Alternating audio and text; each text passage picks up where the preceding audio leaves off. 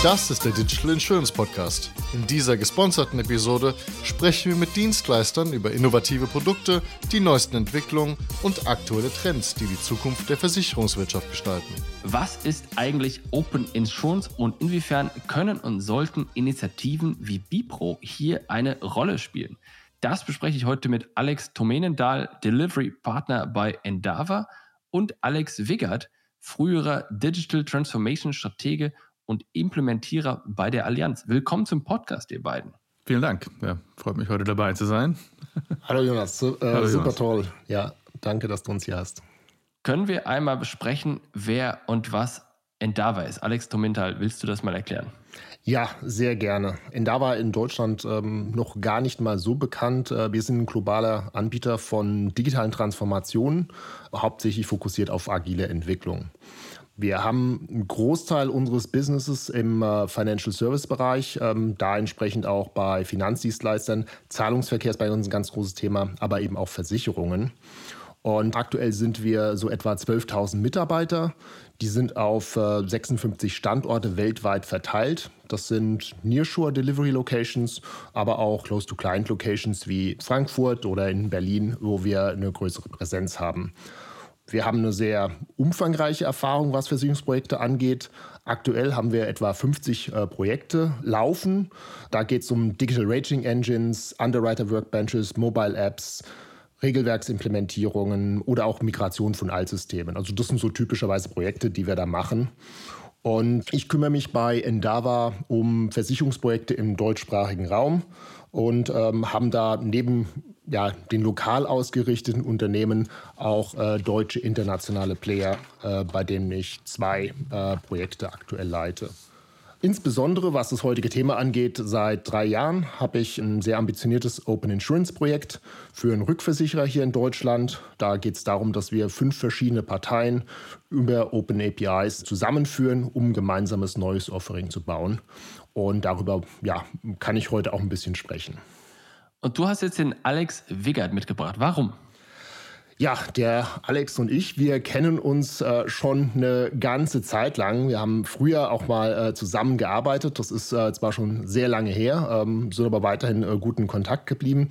Er ist dann ja vor einiger Zeit äh, von der Beratung, wo wir gemeinsam gearbeitet haben, zur Allianz gewechselt und ich fand, ähm, Endava setzt Projekte im Versicherungsbereich um. Und äh, insgesamt für die Diskussion wäre es eine tolle Bereicherung, jemanden zu haben, der das Ganze auch mal ein bisschen von äh, der Kunden, von der Versicherungsseite aus einwerten kann. Ohne dass der Alex und ich jetzt eine direkte Kundenbeziehung haben. Einfach nur eine völlig unabhängige Perspektive.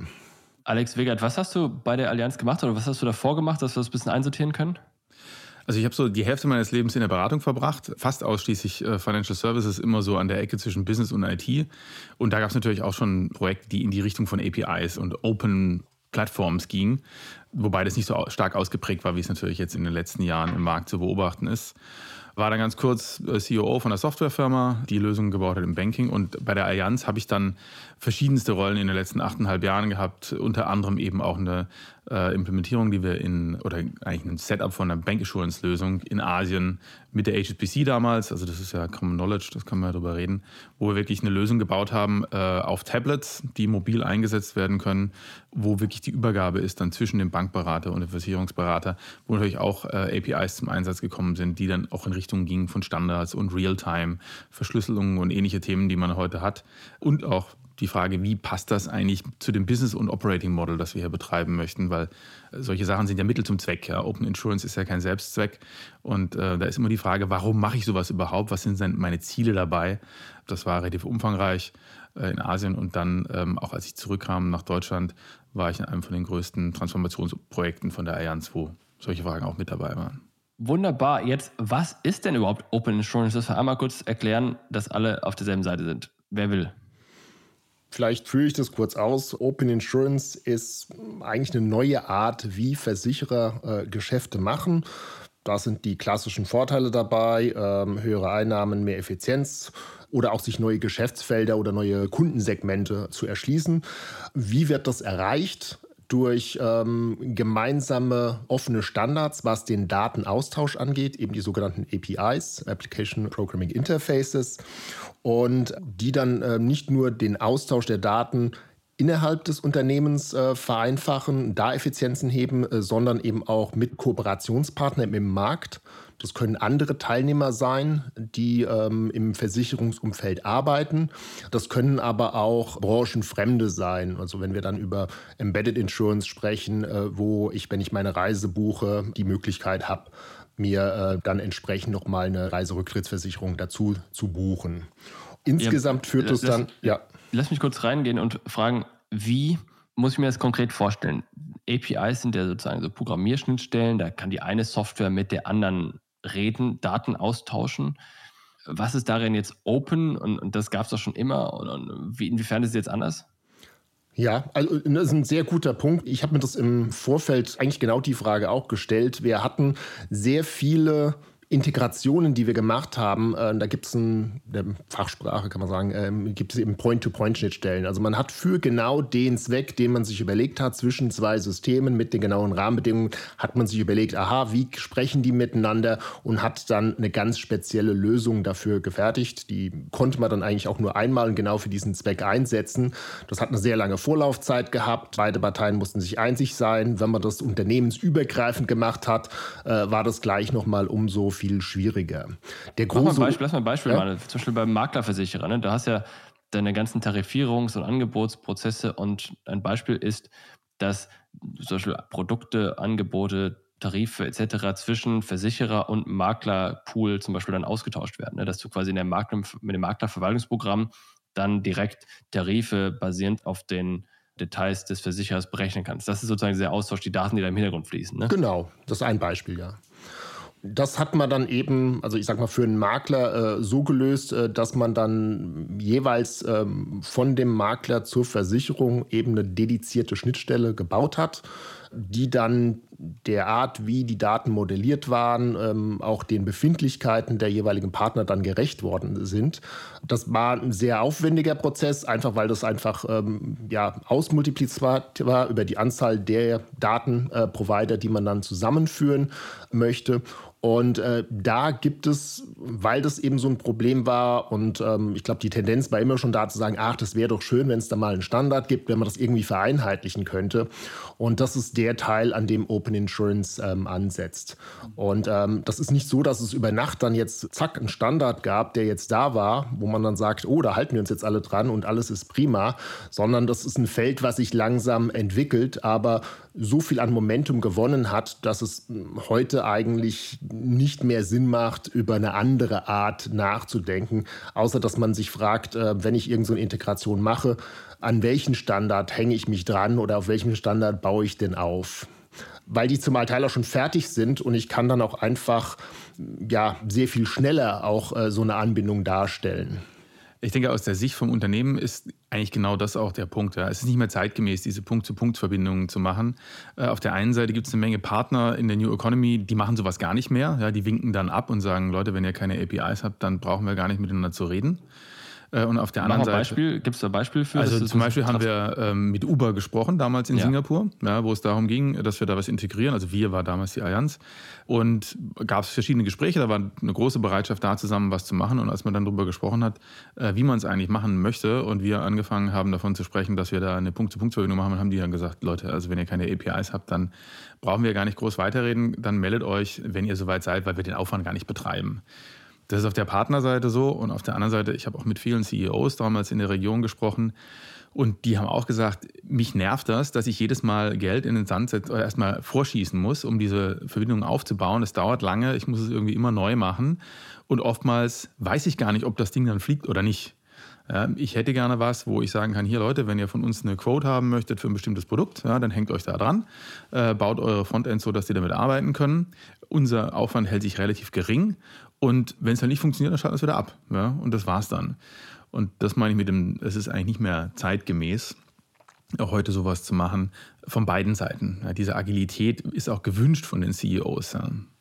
Was ich an der Stelle oft höre, und ich habe ja auch solche Gespräche mit Versicherern, die sagen, gerade wenn es um Makler geht und Vertriebspartner, die sagen, ja, aber jeder Vertriebspartner hat also seine extra Würste. Mhm. Der würde, hätte gerne noch mal hier noch irgendwie so eine Schnittstelle und gerne Daten anders geliefert. Und als Maklerversicherer oder sagen wir mal, wenn du den Maklerarm betreibst eines Versicherers, dann sind die Makler quasi ja deine Kunden. Mhm. Und natürlich als Versicherer bemühst du dich, die Bedürfnisse dieses Kunden da dann natürlich dem zu entsprechen. Das widerspricht ja dann ein bisschen der allgemeinen äh, Schnittstelle für alle. Oder wie, wie ordnet ihr es ein? Hm. Also das ist schon sehr klar ein, ein Spannungsfeld und deshalb ähm, gibt es da auch keine einfache, klare Richtung. Ich glaube, ein guter Vergleich ist, wenn man sich den Handymarkt anguckt in den 90ern oder als die Smartphones da kamen.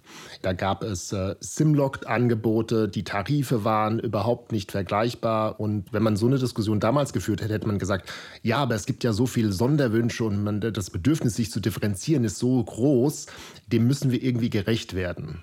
Jetzt haben wir den Luxus, dass wir in die heutige Zeit springen können.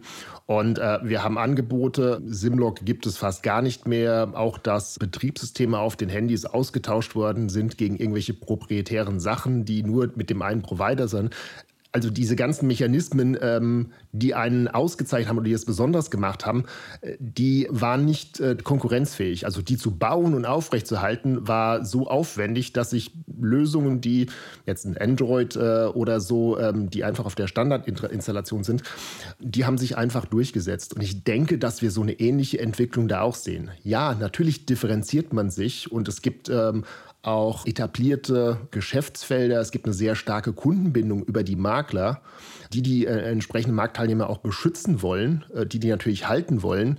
Aber äh, ich glaube, der Druck wird vielleicht schneller, vielleicht weniger schnell dafür sorgen, dass sich das äh, entsprechend aufweicht, weil es einfach sehr einfach ist, wenn diese, man hat vielleicht nicht die ganzen Sonderlocken, aber man kann dann sehr einfach 90 Prozent von den Anfragen abdecken. Und das ist für viele Leute dann auch einfach gut genug es gibt da zwei Teile dazu, glaube ich. Das eine ist das, ähm, wo jetzt Alex drüber gesprochen hat.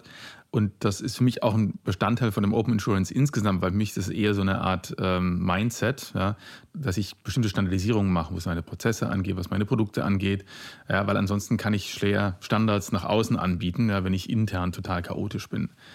Die andere Seite gibt es natürlich auch. Ja. Der Broker ist in der Regel derjenige, der den Kundenkontakt hat und die Marktmacht ja, und dir den Zugang geben kann zu dem Markt, wo du eigentlich hin willst. Und sitzt, oder nicht. Oder nicht. Und sitzt oft am längeren Hebel, dann was das angeht, wenn die sagen, ja, wir haben hier eine Standardschnittstelle, wo sich alle Versicherer, mit denen wir arbeiten, anschließen müssen. Ja. Das müsst ihr uns zur Verfügung stellen. Wir machen für euch jetzt keine Sonderlocke. Und das ist natürlich auf der Seite des Versicherers schon eine Herausforderung, wie ich mit dieser Komplexität umgehe. Weil wenn ich zum Beispiel jetzt eine Pricing-Schnittstelle habe, die mir einen Preis gibt für was ich, eine Hausratsversicherung, ja, dann möchte ich die halt eigentlich nur einmal bauen und nicht für jeden Broker irgendwie mehrfach. Da gibt es dann architektonische Möglichkeiten, wie man damit umgehen kann. Es gibt verschiedene Anbieter, die da auch Konzepte äh, im Kopf haben, wie man damit umgehen kann, dass es da kein Schwarz-Weiß gibt. Es also hat eine gewisse Komplexität, definitiv. Ja. Gibt es aber auch Lösungen für. Und auf der anderen Seite lohnt sich manchmal, glaube ich, auch für den Versicherer, da ein bisschen robuster dann auch aufzutreten. Ich bin totaler Fan von diesen offenen Schnittstellen. Das haben wir ja gerade gesagt, sieht man Uber, alle Google, Microsoft, Apple, mach irgendeinen Namen, die haben das. Das, was ich herausfordernd sehe, und Alex Wiggert, ich bin total bei dir, wenn du sagst, die müssen, die Versicherer müssen sich strukturieren. Denn es ist einfach, so eine Punkt-zu-Punkt-Verbindung zu bauen, weil du dann einfach mit dem Gegenüber einen Workshop machst, fragst du, okay, was braucht ihr so? Und dann sagen die, ja, wir brauchen Name, Adresse und ich weiß nicht, was alles an Informationen. Und dann gehst du zur IT und sagst, baut mal eine Schnittstelle, die diese Informationen hat. Mhm. Dann kommt der nächste und dann machst du das wieder und dann hast du halt ein bisschen was anderes und so weiter und so fort. Das ist organisatorisch extrem einfach, weil es einem sehr quasi ein Prozess abläuft, den man sich sehr einfach vorstellen kann. Das ist, verstehen Leute. So, so werden viele Sachen gemacht. Auf der anderen Seite, wenn du diese standardisierten Schnittstellen hast, dann hast du ja, dann musst du quasi, um Effizienzgewinne zu bekommen, musst du diese Sonderlocken irgendwie wegkürzen. Und mhm. du musst gucken, okay, was muss ich noch machen, damit ich 80 von 90 Prozent der Partner bekomme und wo kann ich abkürzen und wo kann ich Leute noch da reinbiegen. Und das hat sehr viel mit damit zu tun, die Bedürfnisse der Partner zu verstehen und im Grunde eine Lösung für alle anzubieten. Und da fallen ja dann Leute automatisch raus. Plus, du musst erstmal verstehen, du brauchst ein Team, du brauchst eigentlich ein komplettes digitales Produktteam oder hm. API-Team dahinter, mhm. das sich mit diesen Fragen auseinandersetzt. Ich habe hier, weiß nicht, 120 Partner. äh, welche Schnittstellen brauchen die alle gemeinsam, mhm. wie gehe ich mit Sondersachen um und so weiter und so fort. Und das ist, ohne jetzt zu tief reinzugehen, eine in meinen Augen größte Herausforderung daran, dass du eine komplett neue Fähigkeit brauchst, diese Schnittstellen zu bauen ja. und nicht mehr so Projektagenturgeschäftmäßig das machen darfst. Richtig. Also das muss eigentlich wir haben das dann auch API First genannt, das haben wir jetzt nicht erfunden, sondern das kommt, glaube ich, aus verschiedenen Ecken, dass man eigentlich grundsätzlich, wenn man irgendwelche Funktionalitäten baut, immer die API gleich mitbaut. Auch wenn jetzt zum Beispiel erstmal ein Frontend für einen Makler da im Fokus steht, dass das von vornherein immer gleich mit dabei ist. Und nur so kommt man da eigentlich ran. Wenn man diese beiden Themen voneinander trennt, dann hat man wieder unterschiedliche Mindsets von den Leuten, die Frontends machen für Menschen und die anderen, die Frontends für Maschinen machen. Weil am Ende, so haben wir es dann definiert, das Web-Frontend ist für einen Menschen und die API ist ein Frontend für eine genau. Maschine. Ja, Im Zweifel sind das beides User von der Funktion, die man baut und mit beiden muss man sprechen können. Und selbst wenn ich nur Frontends für meine Agenten baue, ist es sinnvoll, wenn ich das zum Beispiel mit REST APIs mache, um auf der technischen Seite mal zu sprechen. Weil warum nicht? Ja, da finde ja. ich besser meine Entwickler, die ist Maintenance ist günstiger, ich bin flexibler, ich profitiere von Standards, die es am Markt gibt und so weiter und so fort.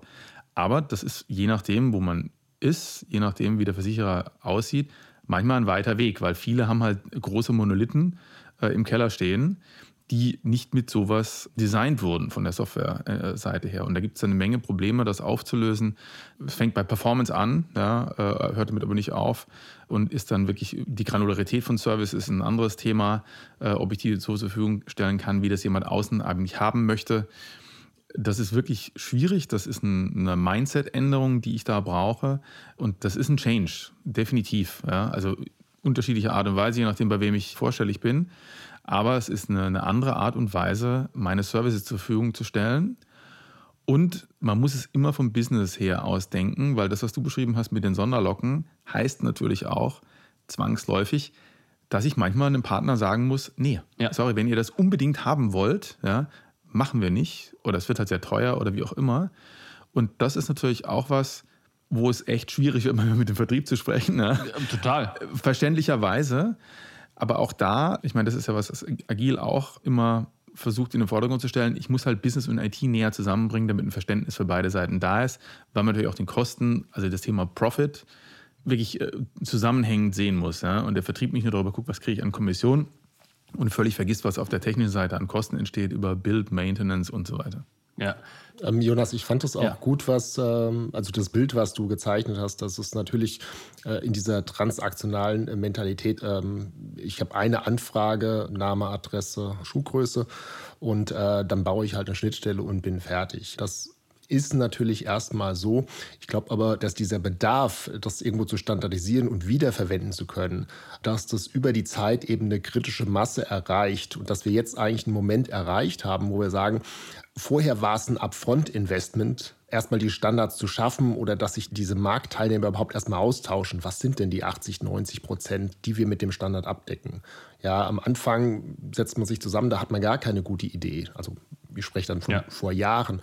Und mittlerweile ähm, bildet sich da so ein Konsensus raus. Und je mehr Versicherer, Marktteilnehmer sich da dranhängen, je mehr Umsetzungen gemacht werden, desto mehr verstärkt sich diese Tendenz und desto mehr kann man auch von diesem Upfront-Investment, was dann ja an Gedanken, an Designleistung reingesteckt worden ist, kann man davon profitieren. Dass wir, ich glaube, heutzutage kann man schon sehr klar sagen, wir sind nicht mehr an dem Punkt, wo man ernsthaft überlegen sollte, ja, schnell so eine Point-to-Point-Schnittstelle zu bauen. Die Standards sind schon so weit gereift, wenn ich jetzt nicht eine wirkliche äh, Sonderlocke oder ein ganz exotisches Produkt habe, was ich vielleicht sowieso besser mit einem Rechtsanwalt auf einem Stück Papier aushandle, dass es da eigentlich schon zumindest Leute gibt, die mal den Weg gegangen sind, ähm, wo ich sage, da hänge ich mich dran an die Schnittstelle oder vielleicht erweitere ich die noch ein bisschen. Das ist noch nicht ähm, alles in Stein gemeißelt, was es da gibt, aber ähm, da ist ganz viel gemacht worden. Da haben wir, glaube ich, die kritische Masse schon lange erreicht. Hm. Was für so eine Schnittstelle, so eine allgemeine Schnittstelle spricht, ist ja, dass du auch Kosten auf Seiten des Partners reduzieren willst. Der Partner hat ja auch diese Implementierungskosten und wenn du eine Schnittstelle schaffst, wo du schon von vornherein sagst, du brauchst diesen quasi Requirements Workshop gar nicht, sondern sagst, Freunde, ich weiß, was ihr braucht, hier habt ihr es, so hier ist ein Dokument ungefähr. Und dann eine Dokumentation dazu hast, die die Entwickler auf der Gegenüberseite einfach verstehen, weil am Ende des Tages faktisch, natürlich wird diese Schnittstelle von Computern genutzt, aber diese Computer werden ja von Menschen wiederum entwickelt und die Menschen, die das entwickeln, müssen das ja auch erstmal verstehen. Hm. Wenn du eine Schnittstelle hast, die einfach zu verstehen ist, die logisch ist, die man einfach programmieren kann, dann ist das auch etwas, was auf der Partnerseite schnell und einfach umsetzbar ist. Hm. Und ich glaube, das ist ein Aspekt, den man manchmal vergisst, dieses API-Management, das oben drauf sitzen muss, ja, das sich ja im Großen und Ganzen damit beschäftigt, wie ich diese API dann tatsächlich zur Verfügung stelle. Und da gehören ja jetzt nicht nur Dinge dazu wie Contracting, Metering, Security-Themen und ähnliches, sondern da sind dann auch die Dokumentationen drauf, da sind Development-Stubs drauf, dass ich mal gegen irgendwas entwickeln kann. Und wie zum Beispiel. Support-Team.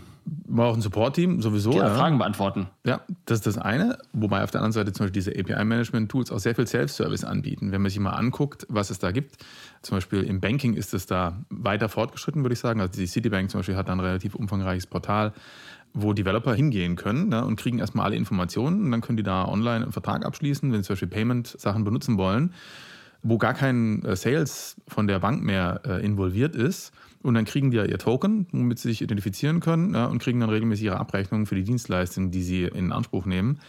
Und wenn alles gut geht, müssen die mit gar niemandem reden, weil die Dokumentation ist da, die können dagegen entwickeln, ja, der Vertrag wird online ausgehandelt und so weiter und so fort. Das sind natürlich auch Skaleneffekte, gerade wenn man jetzt zum Beispiel mit kleineren Partnern arbeiten möchte. Also im Banking ist es vielleicht ein bisschen naheliegender, wenn es um Zahlungsverkehr geht, zum Beispiel von einem kleinen Online-Shop. In der Versicherung gibt es auch ähnliche Themen, aber vielleicht nicht ganz deckungsgleich. Aber nevertheless, also so wie es Alex vorhin gesagt hat, man kriegt natürlich auch einen ganz anderen Markt, an den man gehen kann, der viel kleinteiliger ist. Aber wenn ich am Ende des Tages als Versicherer nichts reinstecken muss, ja, ist das für mich äh, so ein bisschen Beifang, ja, wo ich dann auch oftmals mit Leuten plötzlich konfrontiert bin, die ganz neue Ideen haben. Ja, also ja. die großen Partner, die ich habe, sind ja meistens sehr traditionell und konservativ in ihren Ideen. Die kleinen Partner sind ja oft welche, die mit unkonventionellen Ideen um die Ecke kommen, wo ich als Versicherer sage, hey, das ist ja interessant, was die damit machen. Das könnte man vielleicht auch anders benutzen. Total. Ich bin, wir werden hier große Freunde in diesem Gespräch, glaube ich, weil das ist 100% meiner Perspektive. Viele Versicherer, die auch im Kontext, nennst du das willst, Embedded Insurance oder Partner oder Makler oder whatever, die sind unterwegs und sagen, wir wollen mit Leuten oder mit Partnern, Partnern, die so groß genug sind, dass sie uns ein relevantes Volumen bringen. Nur dann macht diese Integration Sinn und dann und so weiter und so fort. Und da brüstet man sich schon mit der Aussage, dass man bereit ist, auch mal ein Risiko einzugehen mal nicht ganz so große zu nehmen, obwohl es nicht ganz so klar ist, dass da viel umsetzbar rumkommt. Dieser Longtail, ja, der aus dem Marketing oder äh, quasi sozusagen auf den Suchergebnissen wie auf, bei Google die Seiten 5, 6, 7, 8 sind, wo quasi mhm. kaum einer hinklickt, aber wovon es irrsinnig viele gibt, wo vielleicht mal einmal im Jahr jemand auf so einen Blog draufklickt von mir aus und dann mhm. auf diesem Blog hast du dann irgendeine so Integration mit dieser API, äh, für in die du kein Geld investiert hast, wo dann von mir jetzt einmal im Jahr irgendein Abschluss drüber kommt. Wenn du das potenzierst und hochrechnest auf eine Million Blogs, dann hast du auch eine Million Abschlüsse. Mhm. Das ist ja das, was du gerade, glaube ich, gesagt hast, wo ich total dahinter stehe. Ja. Wobei, also man muss mal gucken, ob es klappt. Ja? Ich meine, Klar. ich habe zum Beispiel auch keine Zahlen über das Banking, wie gut das da läuft, ja. Aber es ist eine sehr compelling, also sehr naheliegende Überlegung.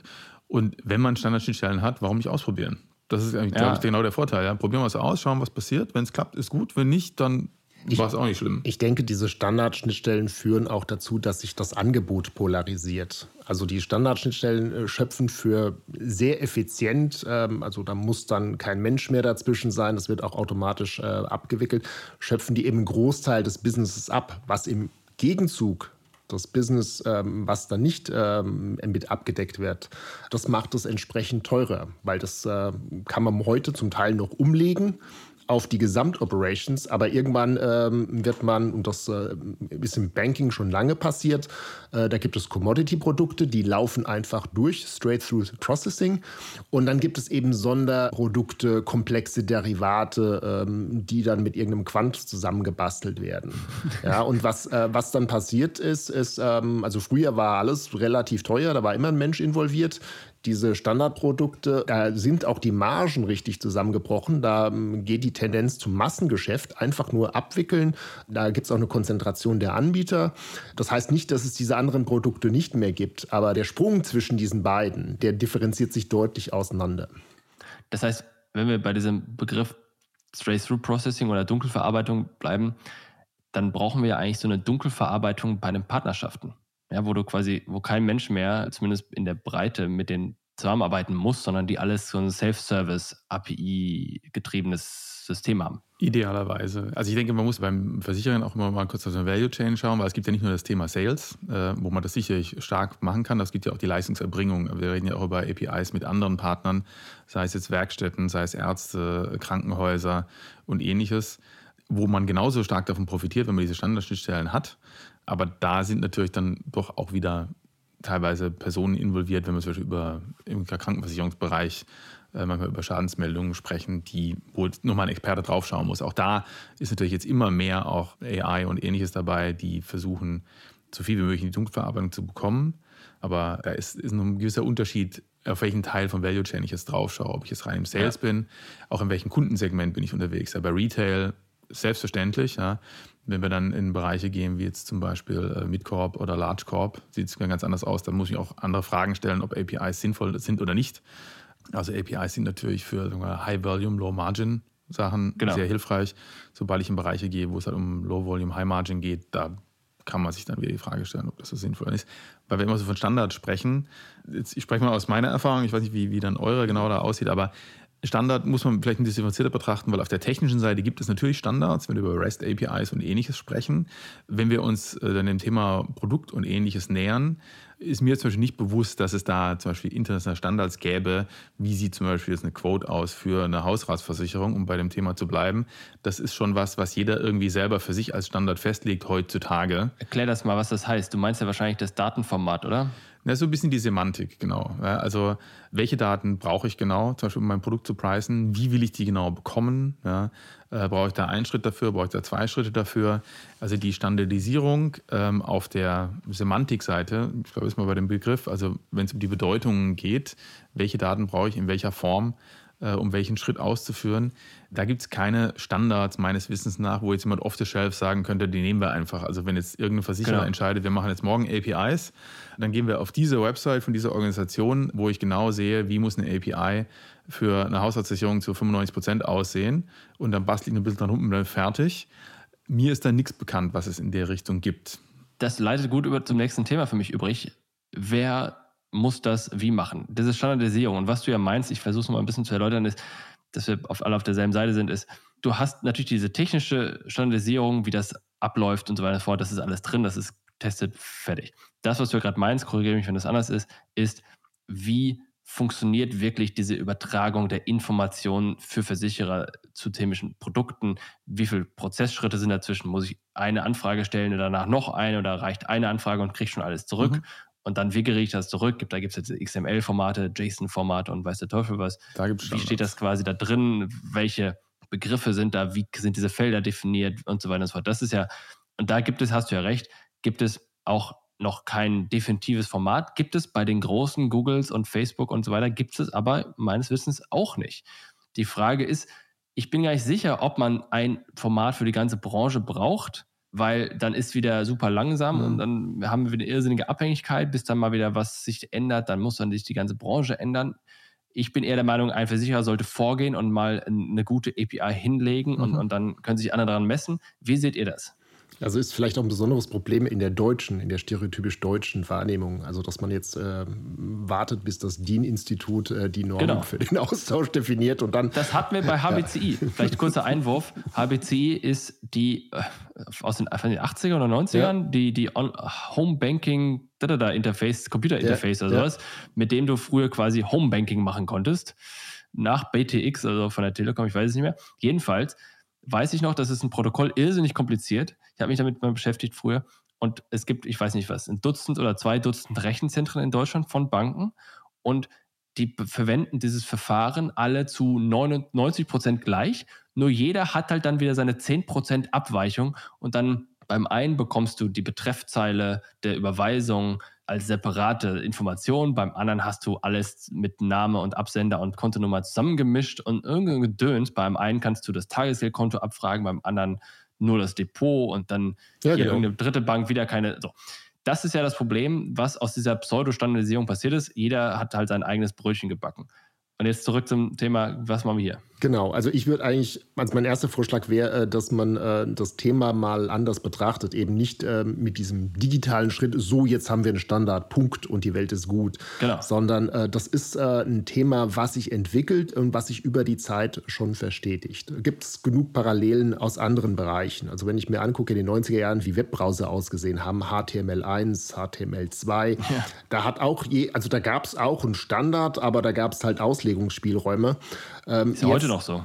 Jein. In aber, Kleinigkeiten. Aber, aber, aber ich, ich, sag mal, früher haben halt Webseiten komplett nicht funktioniert. Mhm, genau. Und heute ähm, sieht man ab und zu mal noch mal einen Ausreißer. Und das ist das, was ich meine. Also es gibt diese Konvergenz, die diese Ecken eben ausbügelt, äh, weil es diese gemeinsame Arbeit an dem Standard gibt. Wenn ich mir jetzt das auf dem Versicherungsbereich ähm, angucke und auch in die Vergangenheit springe und wie waren denn Versicherungsvergleichsportale früher? Also dann hieß es dann Hausratsversicherung und da gab es einen Preis. Also das waren zwei Felder, die dann verglichen worden sind. Und äh, die Darstellung der Produkte, auch wie die Informationen ausgetauscht werden, da hat sich herausgebildet, aha, da gibt es äh, noch andere Felder, interessante Aspekte. Und äh, mittlerweile sind äh, diese Vergleichsportale, die benutzen ein deutlich breiteres Spektrum, eine deutlich differenziertere Produktdarstellung. Ist es schon fertig? Ist das schon der Standard? Nein, aber es ist schon deutlich besser als äh, das, womit wir mal angefangen haben. Und ähm, das ist eine Entwicklung, die weitergeht. Und da muss sich jeder die Frage stellen, ich würde die sehr geradlinig beantworten, äh, macht es Sinn, da schon mitzumachen oder warte ich, bis es irgendwo den einen Standard gibt, den ich dann irgendwann mal aus dem Regal ziehen kann und dann baue ich mein API drauf. Hm. Und die Frage stellt sich... Ne? mitmachen. genau, mit, natürlich, natürlich, mitmachen. Also ich kann ja nicht mein Businessmodell, ähm, mein Geschäft, kann ich ja nicht fünf oder zehn Jahre auf Eis legen, bis sich die Welt sortiert hat. Und dann meine ich, kommen zu können und zu sagen, so, jetzt bin ich da, jetzt baue ich alles ordentlich. Ja, da ist der Kuchen schon verteilt. Und also noch, um das zu ergänzen, also zum einen, ich hatte das vorher nicht gemeint, um zu sagen, das sollte eigentlich so sein, dass es da so einen zentralen Standard gibt. Ich glaube, das wird es in dem Sinne nie geben. Ich wollte nur den Missverständnis vermeiden, weil wir reden ständig über Standard, Standard, Standard. Das klingt so, als gäbe es da was. Ja. Äh, je nachdem, wie gut sich jemand ja. im Publikum damit auskennt, sagt er vielleicht, hey super, da gucke ich einfach und finde dann was. Und das ist leider nicht so. So ein bisschen Expectation Management zu betreiben. Und es ist, also zum einen hängt es natürlich oft daran, dass die Produkte nicht standardisiert sind, selbst innerhalb von einem Unternehmen. Ja, wenn ich über die verschiedenen Ländergrenzen gehe oder ähnliches, dass sie halt doch anders ausschauen. Ja. Also ich muss dann teilweise wirklich Unterschiede auch machen, weil meine Produkte anders aussehen und die zu ändern, das mache ich nicht von heute auf morgen. Das Zweite ist natürlich auch, ich glaube, es gibt kein Interesse von den Versicherern zum Beispiel, dahin zu kommen, weil das ist ja auch eine Frage der Differenzierung. Ja, wenn ich anfange, solche Standards zu machen, also zum Beispiel, um bei dem zu bleiben, Hausratschnittversicherung ist vollständig standardisiert, dann heißt es natürlich auch, dass jeder Partner von heute auf morgen von einem Versicherer zum anderen wechseln kann. Mhm. Und ich bin dann bei so einem Race to the Bottom. Ja, dann geht es nur noch darum, wer am günstigsten anbietet. Ich das heißt, da, Bipro ist nicht im Interesse der Versicherer. Würde ich mal vermuten, ohne dass ich es jemals mit jemandem diskutiert habe. Finde ähm, interessant, ja. Weil, also warum? Ja, also nicht nur verliere ich sozusagen meinen Kundenkontakt. Ein weiterer Nagel im. Äh ja.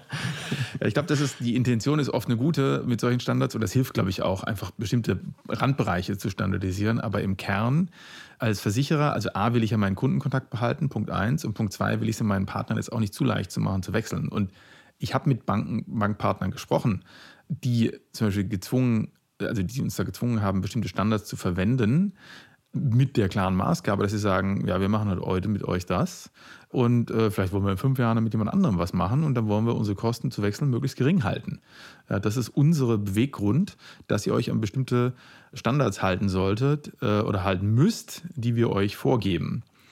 Man sieht es ja im Banking, was mit dieser Fragmentierung der, des Value Chains passiert ist, wo man dann viele, viele Spezialanbieter hat, die einen ganz schmalen Ausschnitt äh, anbieten, aus dem dann jemand wie N26 sozusagen wieder ein Portfolio zusammenstückeln kann, aber die halt wirklich dann nur noch über Skaleneffekte gehen. Ja? Das ist dann nur noch Kosten, Kosten, Kosten.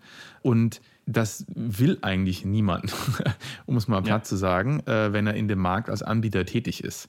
Und von daher, glaube ich, ist der Incentive für einen Versicherer, Standards zu finden mit anderen zusammen, also anderen Versicherern, ne, wie zum Beispiel ein Hausratsversicherungsprodukt aussieht, das ist äh, verschwindend gering. Ja? Es gibt natürlich Broker, die im Retailmarkt anfangen können, da einem die Daumenschrauben anzuziehen. Aber äh, da bin ich gespannt, wie sich das entwickeln wird über die Jahre.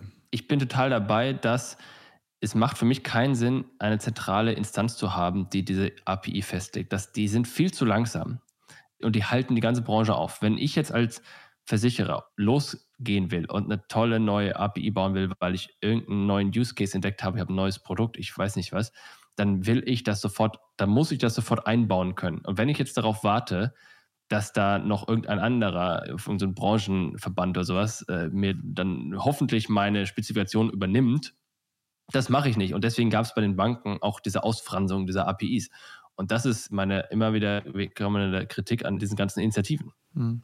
Das ist ja auch die ähm, EIOPA hat ja auch eine, ein White Paper dazu rausgegeben, hat da um Stellungnahme gebeten und der Gesamtverband der Versicherer hat sich da sehr zurückhaltend geäußert. Ähm, also im Wesentlichen gab äh, bei der Tenor vor dem Feedback, ja, man sollte es der äh, Versicherungsindustrie überlassen, äh, man sollte da nicht durch Regulierungen mehr Druck drauf geben. Ähm, grundsätzlich begrüßt man diese APIs, aber es war ähm, sehr konservativ. Ich glaube, die Versicherer sind da in der Zwickmühle. Ähm, diese Standardisierung wird stattfinden, weil sie einfach äh, technische Vorteile, Skaleneffekte hat. Und äh, selbst wenn die Versicherer selbst die nicht nutzen, droht denen ähm, die Gefahr, Business zu verlieren, weil sie in dem Bereich nicht anbieten. Wollen die da Vorreiter sein? Mit Sicherheit nicht. Also ich glaube, man will gucken, dass man da mithalten kann, dass man den Markt so nach wie vor bedienen kann, wie er sich entwickelt. Aber diese Entwicklung eigentlich ja nicht beschleunigen, sondern ähm, souverän mitlaufen können. Ja, man will da nicht der Erste sein, der beim 100-Meter-Lauf durchgeht, aber man will auch nicht irgendwie den Anschluss ans Feld äh, verlieren. Warum ist das so? Ja, ganz einfach die bestehenden äh, Geschäftsmodelle, äh, der bestehende Umsatz, äh, die große Kundenbindung, die man hat, das wird sich alles auflösen durch mehr Standards, mehr Transparenz. Das will man natürlich nicht. Mhm. Ja, aber das kann aber, ja auch für dich zu gut sein. Also dann reduzierst du ja auch die Wechselkosten bei anderen. Mhm. Das ist schon äh, richtig, aber wir haben eine ähnliche Entwicklung bei den Banken äh, durchgemacht in den 90ern. Also ich erinnere mich, da gab's, äh, hat man eine Hausbank gehabt und man hat eine Kontoverbindung gehabt und das war irgendwie so eine lebenslängliche Veranstaltung. Und dann hat äh, die deutsche Bankenwirtschaft hat äh, die Kunden nach und nach erzogen, dass das eigentlich gar nicht so wichtig ist, dass man ganz leicht wechseln kann. Und ich glaube, wir haben heute eine Zeit, ähm, wo es, also außer wenn ich jetzt vielleicht im Private Banking unterwegs bin, also für Standard-Bankprodukte, gibt es überhaupt keine Kundenloyalität mehr. Ja, und das ist auch das, wo man sagt, ähm, haben sich die Banken das so gewünscht? Sicherlich nicht. Aber dadurch, dass man eben sukzessive das auch nutzen konnte, um dem anderen jeweils ein bisschen Geschäftsfeld wegzunehmen, hat es in der Branche so eine Entwicklung gegeben. Und ich denke, das werden wir bei der Versicherung genauso sehen. Will man das, dass man diese Kundenbindung aufgibt? Nein. Aber die Verlockung ist eben sehr groß, dass man durch Initiativen, Innovation sich irgendwo Stücke vom Kuchen abschneidet und im Ergebnis wird es dann dazu führen, äh, dass das alles offener wird. So ein zweischneidiges Schwert. Also im Grunde, äh, du willst es eigentlich nicht so wirklich, aber ist auch eigentlich ganz cool, wenn man noch ein paar Kunden vom anderen kriegt. Ne? Und wenn das alle machen, ähm, glaube ich, ist genau. abzusehen, wo, Wie im Kino, wo, wo, wenn alle aufstehen. Ne? Ja, wenn genau. Alle aufstehen, müssen alle aufstehen. genau. Und ich, also ich bin gespannt, ob sich das so entwickelt und wenn ja, wie, weil eben, was du gesagt hast, Alex, mit den Banken, ist ja ein mahnendes Beispiel. Weil man kann ja nicht sagen, dass die Banken danach besser dastanden als vorher. Ja, also das hat, glaube ich, da hat keiner wirklich gewonnen. Also zumindest ist es mein Eindruck. Bei den Banken muss ich mal kurz erwähnen, ich erzähle, das habe ich noch oft erzählt, ich glaube, irgendwann wissen auch die ganzen Leute meine ganzen Finanzsituation. Wir haben eine Bank und das war's. Wir als Familie, mhm. als Firma ist alles dasselbe. Ich habe in meiner Kontoliste irgendwie so 20, 20 Konten oder sowas drin, alle möglichen Darlehen, sonstige Deals sind drin. Das ist eine Bank und ich habe da meine Businessline, da rufe ich an und dann wird mir geholfen. Mhm. Insofern, ich hatte früher nicht mehr Banken, aber wenn du halt Serious Business machst, dann glaube ich, hast du eher wiederum weniger, weil du diesen persönlichen Kontakt brauchst. Aber ja, so viel dazu. Wenn du komplexere Produkte hast, auf jeden ja, Fall. Ja, klar, das, das, ist, das haben wir. Nee, ich mein, also Aber wenn, du, wenn du dann eine Plattform hast und da gibt es Ansätze dazu, die haben sich auch die letzten 10, 20 Jahre von sehr einfachen Anfängen, die Deutsche Bank hatte mal was gemacht, Money Shelf nannt sich das. Da solltest du deine ganzen Kunden online und zwar über das Portal der Deutschen Bank halten, bis hin zu ähm, Offline-Lösungen wie, äh, wie Quicken oder so. Wenn es für dich durch APIs, durch Standardisierung keinen Unterschied mehr macht, ob du bei einer, bei zwei Banken bist, wenn für dich alles genauso gut funktioniert, dann kannst du natürlich auch Wert drauf legen, ähm, jetzt äh, da eine Preisoptimierung durchzuführen oder Angebote zu vergleichen. Mhm. Das klingt momentan so, dass du sagst, ja, ich kriege vielleicht nicht über meine ganzen Konten, über meine ganzen Situationen den besten Preis, aber äh, dieser Zusammenhalt, dieses, hm, dieser eine Zugang, der ist es mir wert. Ja? Das stimmt, da hast du recht. Und ich glaube, wenn man sich anschaut, was im Banking passiert ist, wie gesagt, ich glaube, da hat keiner gewonnen dabei am Ende des Tages. Ja, sondern die Geschäftsmodelle der Banken sind da massiv unter Druck gekommen, weil sie am Ende kaum noch was verdient haben. Ja, weil keiner konnte sich leisten, für Girokonto zum Beispiel noch Geld zu verlangen, weil es war einfach zu leicht, zu jemandem zu wechseln und es gab zu viele Anbieter, die es nicht gemacht haben. Das ändert sich jetzt momentan wieder ein bisschen, ja, aber das ist jetzt 15, 20 Jahre später, nachdem das ganze Thema angefangen hat. Und ich glaube schon, dass die Geschäftsmodelle der Retail-Banken ja, im, im, klassischen, normalen Privatkundengeschäft stark gelitten haben unter diesen Effekten, diese Transparenz und diese extreme Leichtigkeit wechseln zu können. Äh, jetzt mal abgesehen vielleicht von Volksbanken und Sparkassen, die eine ganz andere äh, Kundenbeziehung in der Regel haben. Und ich glaube, das ist schon ein mahnendes Beispiel auch für die Versicherer, da sehr vorsichtig zu sein, ob sie das wollen und wie weit sie das wollen und vielleicht das auch äh, bewusster zu gestalten, als es jetzt bei den Banken damals geschehen ist. Wobei auch da, und da haben wir ja noch gar nicht drüber gesprochen, die große Frage ist, was macht eigentlich der Regulierer? Ja, weil in mhm. vielen Ländern hat zumindest im Banking der Regulierer klar eingegriffen und hat gesagt, so, ihr müsst jetzt Schnittstellen zur Verfügung stellen, diesen Kunden leicht machen zu wechseln. Ja, das ist eine API. Wenn der Kunde von einer Bank, von Bank A zu Bank B geht, dann äh, nehmen die hier ein paar Daten auf, ja, kriegen eine Unterschrift vom Kunden, drücken auf den Kopf und dann ist alles drüben. Daueraufträge und so weiter und so fort. Zumindest solche Sachen könnte ich mir vorstellen, dass der Regulierer früher oder später auch mit sowas in die Ecke kommt in der Versicherungsbranche und sagt, wenn jemand zum Beispiel seine Kfz-Versicherung wechselt, was ja jedes Jahr möglich ist, dann muss das automatisch über eine API gehen, die für den Kunden keinerlei Aufwand, Kosten oder ähnliches mit sich bringt. Und das ist jetzt im Sachversicherungsgeschäft relativ einfach, weil die Produkte da schon am meisten standardisiert sind, wenn man mal die verschiedenen Produkte vergleicht. Wäre jetzt im Krankenversicherungsgeschäft deutlich schwieriger und beim Lebensversicherungsgeschäft meines Erachtens dann nochmal äh, kniffliger zu machen. Nevertheless, also da ist für mich auch eine spannende Frage, setzt sich da der Regulierer irgendwann drauf? Und wenn ja, wann und wie? Ja, weil dass die Banken, dass die Versicherer das nicht wollen, ist eine Sache.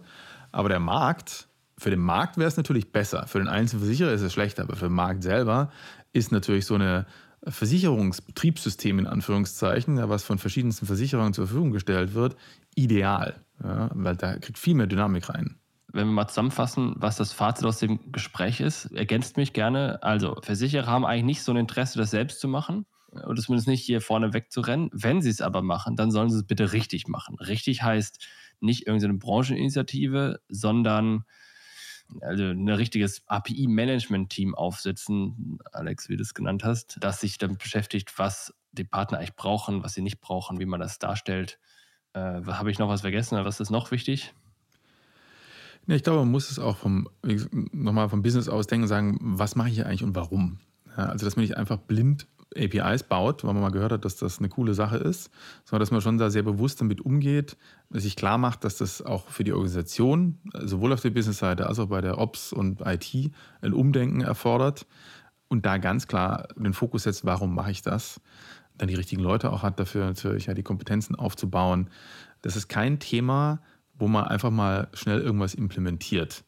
Ja, das ist was, was man wirklich holistisch angehen muss, äh, um was in, also in dem Sinne auch eher aus der CEO-Ecke kommen muss, ja, als es rein aus der CIO-Ecke oder COO-Ecke, was ja oft passiert. Ja, äh, das macht es sehr, sehr schwer, weil man eben auch mit der Produktseite sprechen muss und sagen muss, ihr habt dann einfache Produkte, ihr habt andere Prozesse, ihr müsst mit euren Partnern sprechen, dass sich bestimmte Dinge ändern.